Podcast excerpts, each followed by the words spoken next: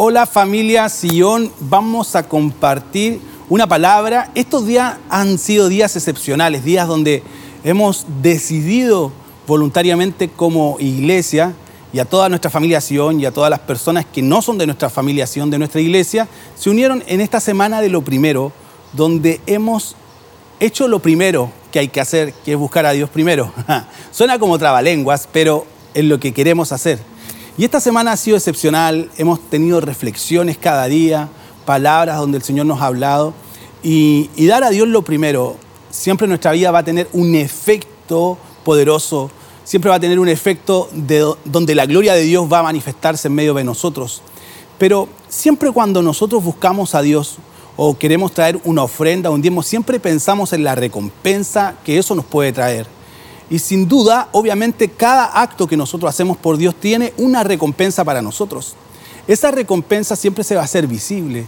Tenemos muchos textos donde vemos que no hay justo desamparado, ni que su descendencia mendigue pan, que el generoso será prosperado, eh, que hay que sembrar abundantemente y no escasamente. Y hay muchos textos donde nosotros podríamos encontrar para poder darle al Señor lo primero, eh, con respecto a una ofrenda en realidad siempre uno busca las recompensas y no está mal buscarlas. Eh, simplemente que nosotros en este tiempo quisimos buscar al Dios de la recompensa más que la recompensa. Y, y, esta semana ha sido una semana excepcionalmente poderosa, excepcionalmente grandiosa, excepcionalmente bendecida, porque hemos apartado y hemos apartado tiempo de oración, de ayuno, de búsqueda del Señor en nuestra vida. Así que estos días han sido bien buenos, han sido bien poderosos y estamos muy contentos por lo que Dios está haciendo. Así que yo les voy a invitar a que puedan abrir sus Biblias en el libro de Mateo capítulo 6. Vamos a, leer un pasaje bíblico que es súper conocido y vamos a hablar de eso. Así que leemos juntos. Por eso les digo, no se preocupen por su vida, qué comerán o beberán, ni por su cuerpo, cómo se vestirán. ¿No tiene la vida más valor que la comida y el cuerpo más que la ropa? Fíjense en las aves del cielo, no siembran, ni cosechan, ni almacenan en graneros. Sin embargo, el Padre Celestial las alimenta. ¿No, ¿No valen ustedes mucho más que ellas? ¿Quién de ustedes, por mucho que se preocupe, puede añadir una sola hora al curso de su vida? ¿Y por qué se preocupan por la ropa? Observen cómo crecen los lirios del campo, no trabajan ni hilan. Sin embargo, les digo que ni siquiera Salomón, con todo su esplendor, se vestía como uno de ellos. Así, si así viste Dios a la hierba que hoy está en el campo y que mañana es arrojado al horno, ¿no hará mucho más por ustedes, gente de poca fe? Así que no se preocupen diciendo qué comeremos o qué beberemos o con qué nos vestiremos. Los paganos andan en tras todas estas cosas, pero el Padre Celestial sabe que ustedes la necesitan. Más bien busquen primeramente el reino de Dios y su justicia y todas estas cosas serán añadidas. Por lo tanto, no se angustien por el mañana, el cual tendrá sus propios afanes y cada día ya sus problemas. Gracias Señor por tu palabra, gracias Señor porque cada día nos hablas, la recibimos con corazones abiertos, con nuestros oídos abiertos para recibir lo que tú tienes para nosotros cada cosa que tú tienes para nosotros es algo que va a hacer crecer nuestra vida, algo que nos va a transformar, algo que va a traer algo poderoso a nuestro corazón. Así que creemos fielmente, Señor, que esta palabra va a ser algo poderoso. En el nombre de Jesús, amén. A esta prédica le he denominado lo primero. Como les decía al principio, siempre cuando pensamos en bendición en nuestra vida, pensamos eh, en prosperidad económica y en todas las áreas de nuestra vida, nosotros vemos cómo buscamos cuáles son las fórmulas para poder llegar a eso. Siempre yo me encuentro con personas que te dicen y te preguntan, ¿cómo lo hiciste? ¿Cuál fue la fórmula? ¿Cuál fue la estrategia para llegar? Somos personas que nos gusta buscar estrategias que no son malas, hay que hacerlo siempre, hay que ser ordenados, pero siempre buscamos la estrategia para hacerlo. Entonces de repente tenemos ese corazón de buscar estrategias para poder eh, prosperar fácilmente. Por eso hay muchos negocios que hoy día hay en redes sociales, muchos negocios donde te, te, invitan a, según una estrategia, a poder ganar dinero. Hay muchos avisos donde dicen desde la comodidad de tu casa y está súper bien porque todos buscan poder ser bendecidos económicamente. Pero muchas veces nos preocupamos más de la estrategia que del fondo. Y ante cualquier situación de nuestra vida, Jesús nos da una gran lección en este mensaje.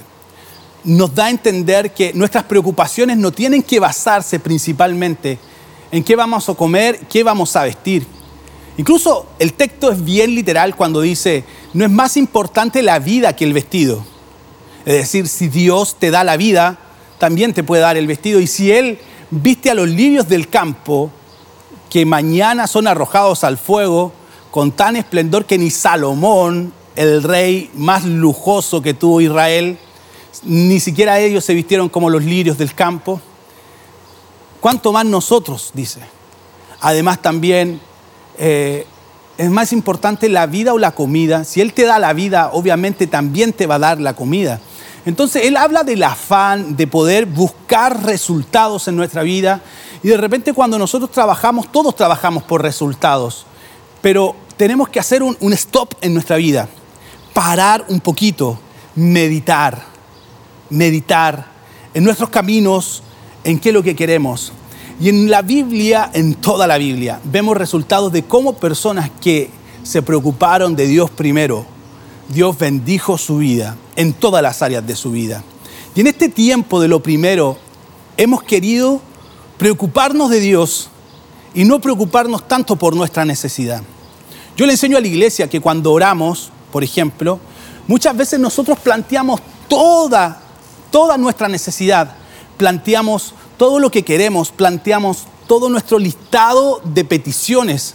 Y en la oración muchas veces es mejor quedarse un poco en silencio, porque Dios sabe de lo que necesitamos. No estoy diciendo que no hay que pedirle, sí hay que pedirle, pero Dios sabe lo que necesitamos, pero nosotros no sabemos lo que Él quiere para nosotros. Y muchas veces tenemos que pasar más tiempo escuchando lo que Dios quiere que poder plantear todas nuestras peticiones. Y en este tiempo de lo primero hemos querido entregarle a Dios nuestro corazón, nuestra vida y buscar su reino primero. Entonces, nosotros somos personas que tenemos que buscar su reino, su justicia, buscar ser como Él, interesarnos en Él. Lo primero en nuestra vida que sea Dios. Siempre primero Dios, siempre primero Él. ¿Cómo se lo explico? Es como si tuviéramos que, que ahora que se hace fila para poder comprar en algún lugar, eh, hacen pasar a las personas de a uno. Con mi esposa hacemos fila con Vivi. Y cuando hablamos que alguien tiene el primer lugar o la preferencia en nuestra vida, me imagino cuando tiene que, tienen que pasar, hacen avanzar la fila y te dicen que pase uno primero. Y yo le digo que pase, Vivi pasa primero. Si tengo que tomar una decisión en mi vida, tengo que pensar quién es primero. ¿Y quién es primero? Dios es primero. Cuando hacemos un balance de nuestra vida, de lo que queremos hacer y nuestros sueños, tenemos que colocarnos en la fila y hacer pasar a Dios primero. Hacer pasar a Dios primero significa pasarlo por qué lo que opina Él, de hacer las cosas que a Él le gustan primero, y después Él se va a preocupar de nosotros. No estoy diciendo con esto que tenemos que desatender nuestra casa, nuestra familia ni nuestra vida. Simplemente que si hay que, siempre entre los dos, Él es el primero. Yo no tengo una mayor amplitud ni soy más grande que Él. Mi posición delante de Dios siempre va a ser que Él es el primero. Él va primero, yo y después. Entonces, en esta semana de lo primero, hemos considerado que Dios es primero. Y antes de presentarle nuestras peticiones al Señor, nuestros sueños de este año, todo lo que queremos lograr este año y emprender, que está súper bien, nosotros queremos el primero. ¿Qué piensa Él primero? ¿Qué quiere Él de nosotros? Entonces nosotros dimos algunos tips esta semana y quiero compartírselos. Y para poder entender un poco cómo darle a Dios primero. Lo primero que quiero decir es que tenemos que tener ser personas que podamos nosotros ser llenas de fe y esperanza. La Biblia dice que nosotros, que sin fe es imposible agradar al Señor y el que se acerca a Él tiene que creer que Él está, que Él existe, que Él está cercano a nosotros. Para poder tener una relación y buscar el reino de Dios primero tenemos que tener fe. Fe que Él está con nosotros. Fe de que Él está en primer lugar en nuestra vida. Y esa vida de fe en nosotros nos va a llevar a creer con los ojos cerrados lo que Dios nos está diciendo. Que cuando nos concentramos en Él puede venir lo que venga, pase lo que pase, Dios va a hacer algo siempre con nosotros. Llenos de fe y de expectativa. Eso va a hacer en nosotros que nuestra vida sea llena de fe. Cuando buscamos a Dios primero, nos llenamos de fe porque Dios es autor y consumador de la fe. Y Él tiene mucho que enseñarnos, Él siempre nos va a inspirar fe. Por ejemplo, en mi caso, siempre cuando me acerco a mi papá y converso cosas y desafíos de vida y sueños que tengo, yo le cuento mis sueños y le digo algo, y Él es una persona de fe y me inspira a creer. Eh, es imposible salir con una mente derrotada después de una conversación con Él, porque siempre me inspira más. Es lo mismo que pasa con Dios. Y perdón que ponga de ejemplo a mi papá, como que si Él fuera Dios. No, Él es mi papá.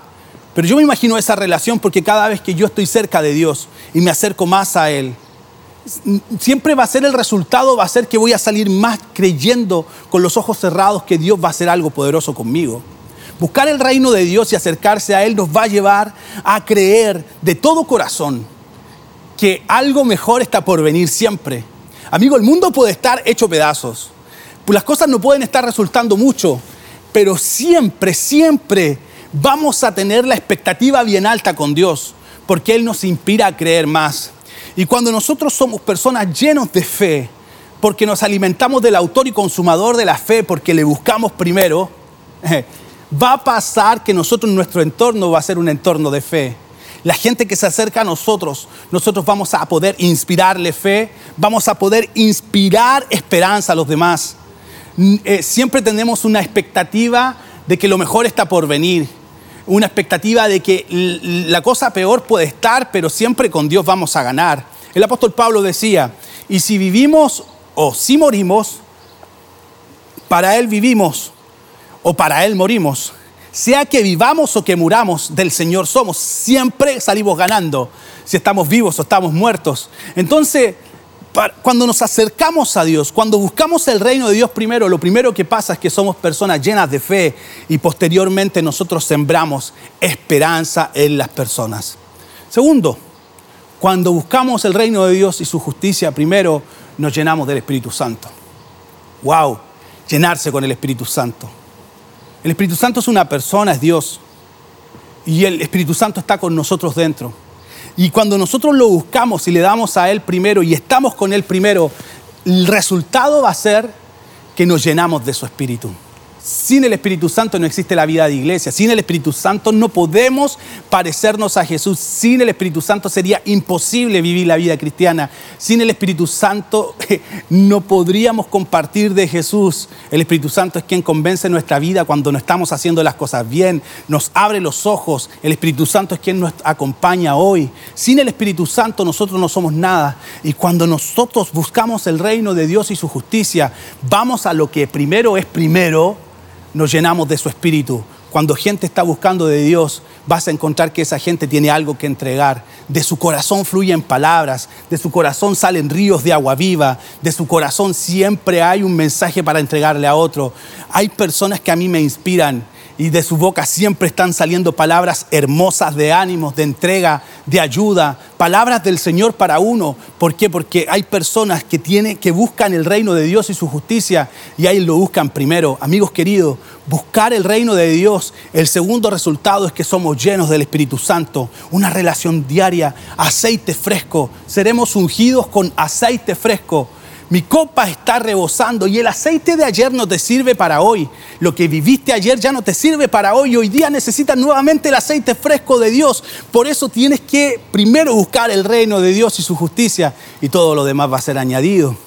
Lo tercero, ¿cómo nosotros buscamos el reino de Dios y su justicia? Cuando servimos a Dios y a las demás personas.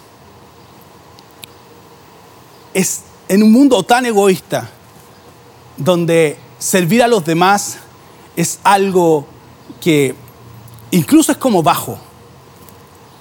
Eh, la persona que hace el aseo la persona que te sirve en el restaurante, la persona que va y te va a buscar la basura, es una persona que en la sociedad está mirado como lo peor de la sociedad. Eh, nosotros cuando pensamos en gente importante en la sociedad, pensamos en gerentes, en presidentes de la República, en mujeres que están en lugar de posición. Piensa en gente de ese tipo.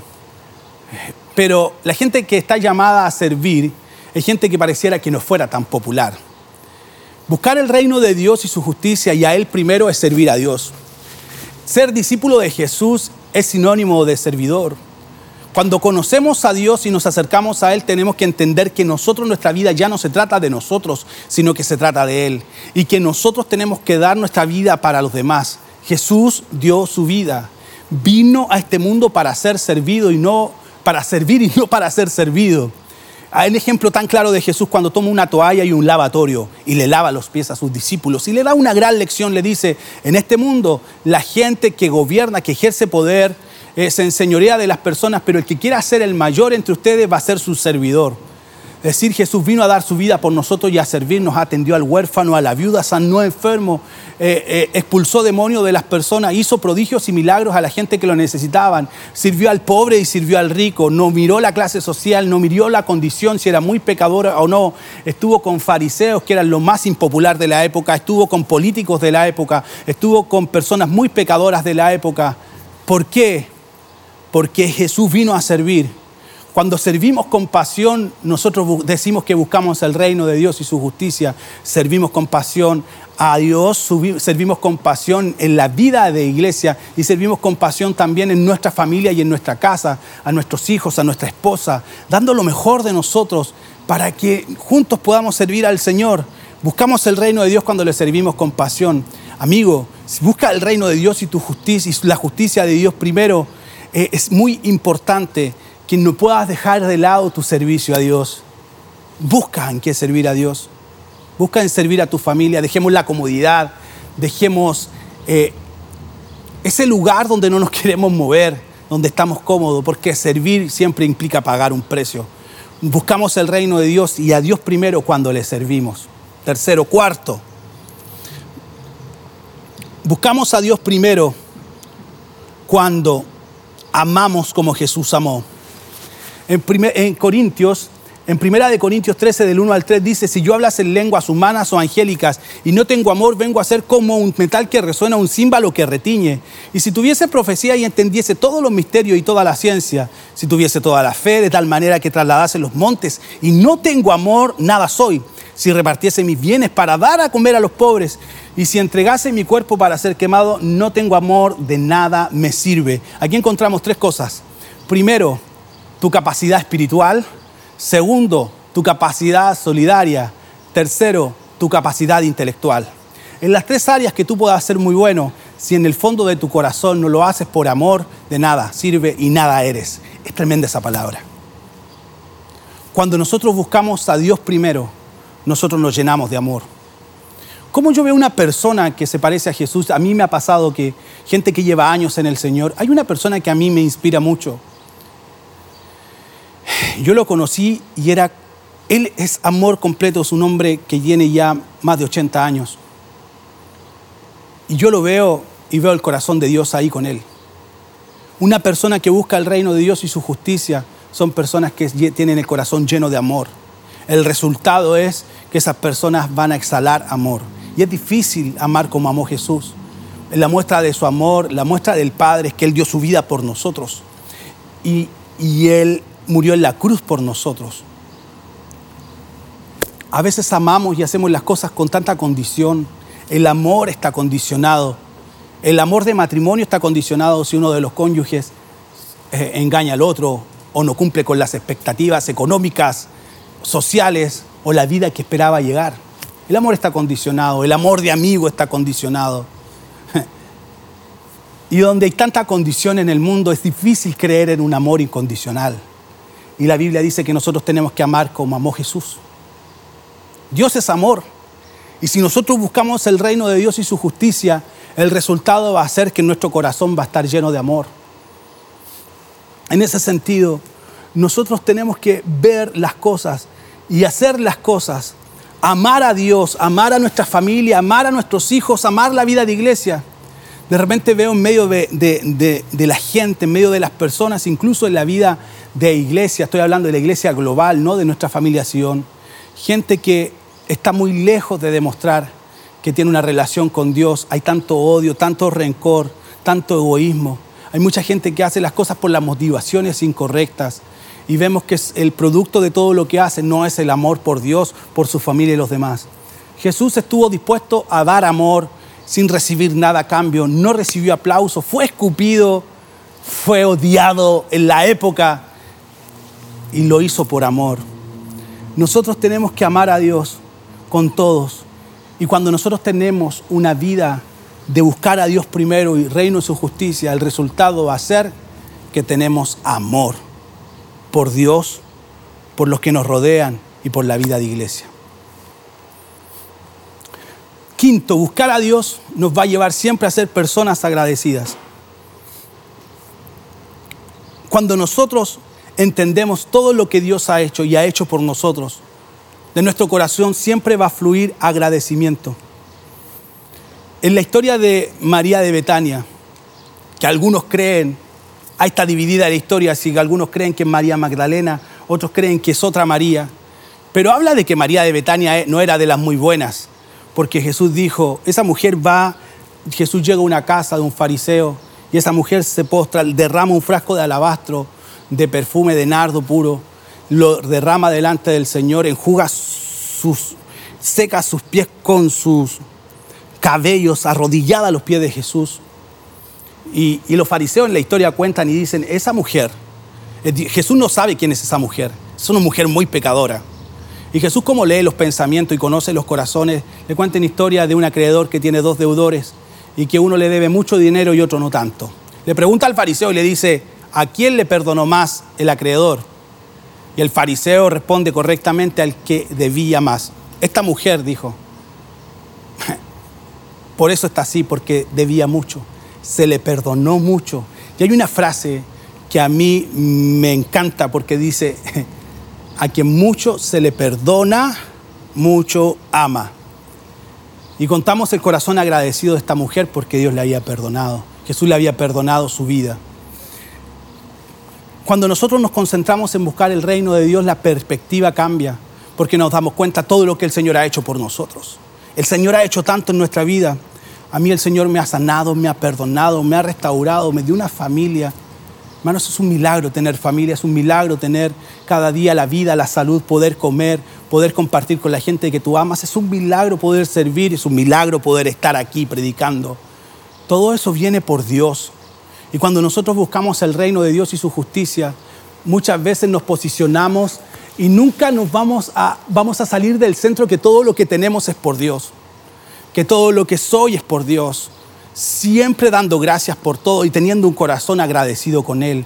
Nunca una persona que busca el reino de Dios y su justicia, nunca va a tener un corazón mal agradecido con Dios y con su entorno porque sabe que todo lo que tiene proviene del Señor.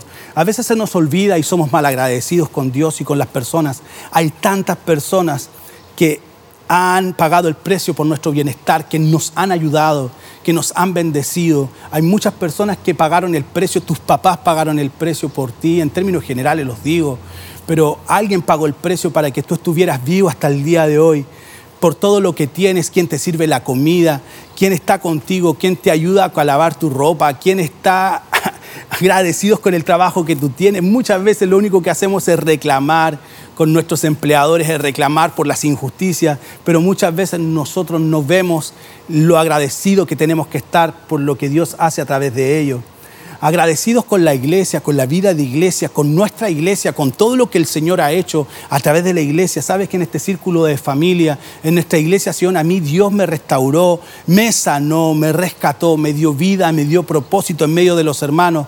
Cada integrante de nuestra iglesia ha sido fundamental para yo tener la vida que yo tengo. No lo podría haber logrado solo, es porque hay unas personas que están detrás de uno, hay una iglesia que te ama y te alienta se nos olvida cómo llegamos, porque ahora estamos bien, pero cuando estamos a los pies de Jesús, buscamos el reino de Dios, esa perspectiva eh, siempre va a estar presente, va a estar presente que llegamos y estamos donde estamos por la misericordia y por el amor de Dios en nuestra vida. Entonces de repente nosotros reclamamos mucho y le pedimos tanto a Dios que nos olvidamos de buscarle el reino de Dios primero y su justicia. Estamos tan desconformes con la vida que tenemos, anhelamos tantas cosas nuevas, nunca estamos conformes ni con el auto, ni con la casa que tenemos, ni con la vida que tenemos. Pero cuando logramos visualizar que todo lo que somos es por el Señor, nace un profundo agradecimiento. Jesús dijo en el texto de Mateo, no se preocupen por lo que van a comer o lo que van a vestir. No se preocupen por el día de mañana. Si yo he visto los lirios del campo, si le doy de comer a las aves del cielo, mucho más a ustedes que son mis hijos.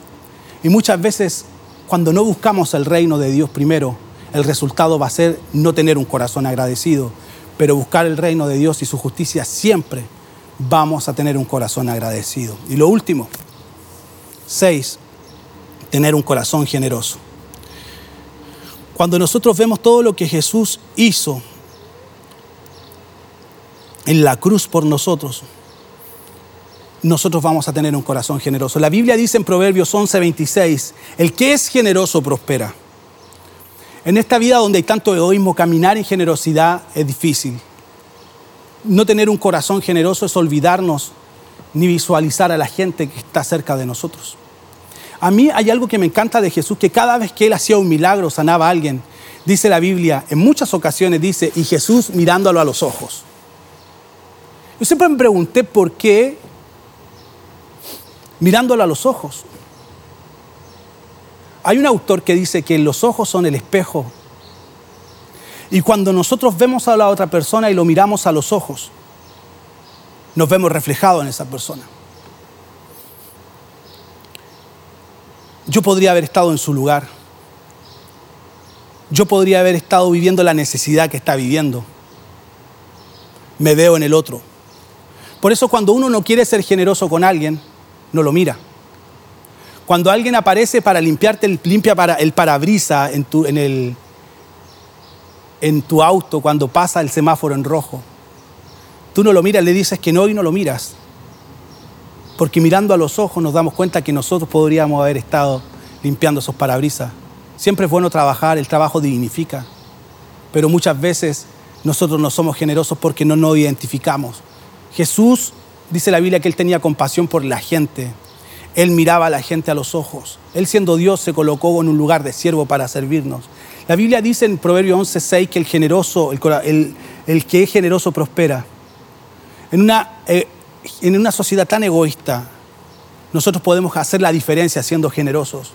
Podemos ser generosos con Dios con nuestros diezmos y nuestras ofrendas. Ser generosos con las familias si somos generosos con Dios. Darles primero a ellos, estar preocupados de sus necesidades, poder proveer para nuestra casa, dando palabras de ánimo, palabras hermosas, palabras de valor, tener tiempo de calidad con ellos, ser generosos con el mundo. La Biblia dice en Gálatas 6:10 que que cuando tengamos oportunidad hagamos el bien a todos y podemos nosotros hacer una llamada telefónica a alguien que lo necesita, una palabra de ánimo, ser generoso con la vida de iglesia. La Biblia dice en Gálatas 6:9 que no nos cansemos de hacer el bien, porque a su tiempo cosecharemos. Y amigos, no tenemos excusas para ser generosos. Cuando nosotros buscamos el reino de Dios y su justicia, vamos a ser generosos con los demás. Y en este tiempo de lo primero, más que hacer un listado de peticiones, que aunque lo hay, está súper bien hacerlo, queremos decirle al Señor y le hemos dicho esta semana, Señor, aquí estoy yo. Tú eres lo primero en mi vida. Quiero buscarte a ti primero. Quiero servirte con pasión, estar lleno de fe, ser generosos, agradecidos, amarte como tú me amas, tener fe y esperanza, ser lleno de tu Espíritu Santo. Quiero parecerme más a ti porque Él tiene, está preocupado de lo que nosotros necesitamos. Nosotros le presentamos estos días, le hemos presentado nuestros sueños al Señor, pero no nos concentramos en nuestra petición, sino en Dios. El primero, tú primero. Si tenemos que entrar los dos con Dios a un supermercado y puede entrar uno, pasa tú primero. Si alguien tiene que sentarse a la mesa y hay un solo puesto, siéntate tú, Señor. Si hay alguien que tiene que dormir y descansar y solamente hay un lugar, descansa tú. Suena ridículo como lo digo, pero buscar a Dios primero es dejarnos a nosotros en un segundo plano y Él colocar el primer lugar.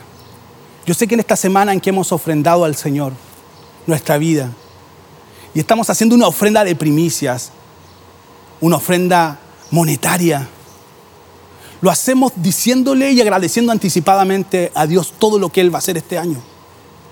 Creyendo con toda nuestra fe que si buscamos el reino de Dios y su justicia, todo lo demás va a ser añadido.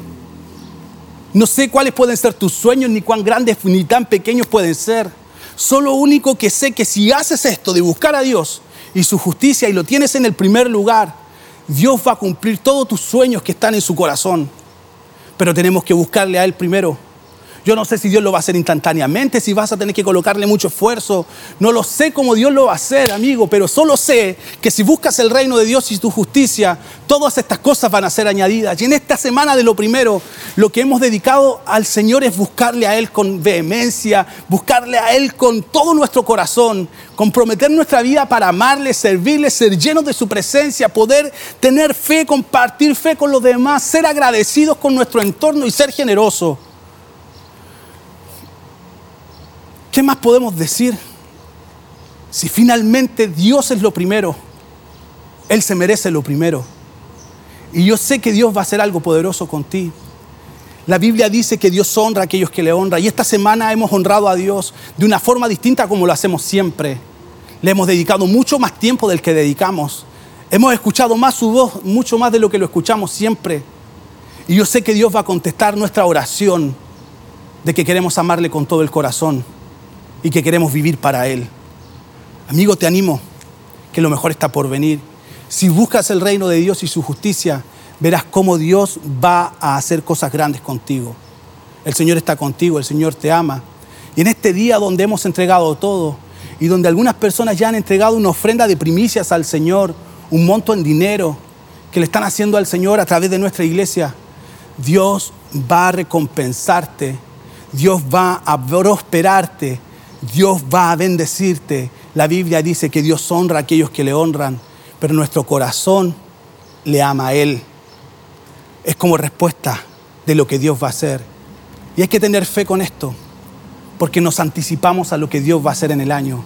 Estamos agradeciendo anticipadamente, cantando victoria antes de pelear la batalla, porque si estamos en su reino, buscamos de todo corazón al Señor, la victoria está asegurada para ti.